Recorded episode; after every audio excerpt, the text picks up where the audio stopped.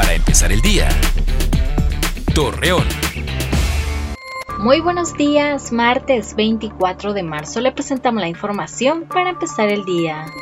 Marcos Amarripa, director del Consejo Cívico de Instituciones en La Laguna, detalló que los robos a casa habitación han reducido considerablemente, pero que podrían aumentar los atracos a establecimientos cerrados por la cuarentena.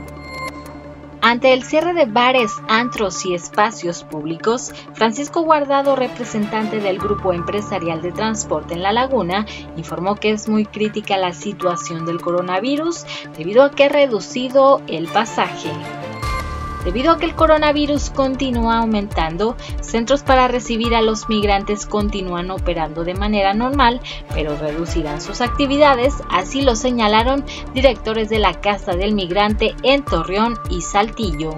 Personal de la clínica número 16 del Instituto Mexicano del Seguro Social en Torreón se manifestaron ante la falta de insumos en el hospital, por lo cual solicitan a las autoridades material para poder trabajar de manera adecuada. Ciudadanos de la comarca lagunera optaron por realizar gel antibacterial, esto por la escasez que se presenta del producto en diferentes farmacias y centros comerciales, aunado al aumento de casos de coronavirus. Acompáñanos con toda la información dos minutos antes de las 9 de la noche por Mega Noticias. Para empezar el día, Torreón.